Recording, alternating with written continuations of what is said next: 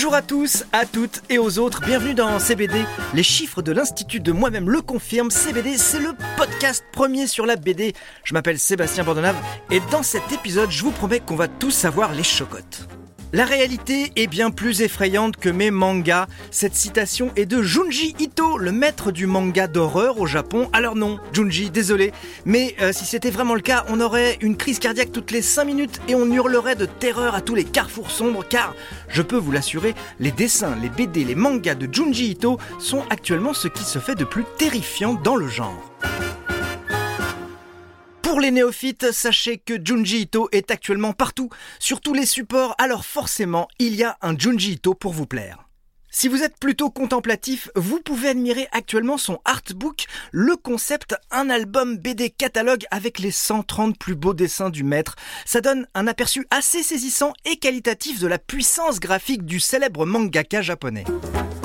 Si vous êtes plutôt adepte du polar, Junji Ito fait aussi dans l'intrigue historico-politique. Une série est en cours, elle s'appelle en manga Rasputin le Patriote. Et enfin, si vous êtes plutôt friand d'histoires courtes, à lire le soir juste avant de cauchemarder, eh bien foncez lire les histoires courtes justement, elles sont courtes, mais elles sont bluffantes d'inventivité horrifique, c'est édité chez Delcourt Tonkam. Si vous n'avez jamais vu le travail de Junji Ito, sachez que sa force, c'est de réussir à jouer avec nos phobies les plus inconscientes, de créer le malaise, un malaise érotico-dégoûtant, si si ça existe. En fait, il suffit que je vous lise les titres de certaines de ces BD et vous allez vite comprendre.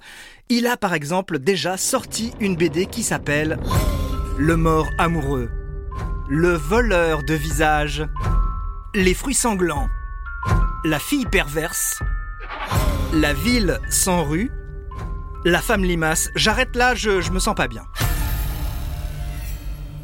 Allez, je ne voulais pas vous quitter sans vous raconter un résumé d'une histoire que l'on peut lire dans ces histoires courtes.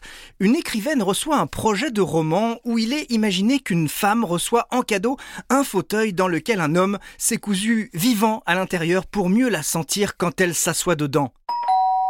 Des livreurs débarquent, c'est étrange, il n'était pas attendu, un inconnu a offert à la romancière un gros fauteuil. Chelou, non? Voilà, si vous flânez du côté des mangas et que vous avez un peu de courage, foncez et lisez du Junji Ito, vous ne serez pas déçus. C'est le moment de vous rendre à l'évidence. CBD c'est fini, mais il y en a plein d'autres des épisodes, alors écoutez-les, partagez-les, likez-les. C'est un podcast Europe Studio réalisé par Christophe Davio et produit par Sébastien Guyot. Quant à moi, je vous dis à la prochaine fois pour une prochaine fois. Des bisous virtuels à tous.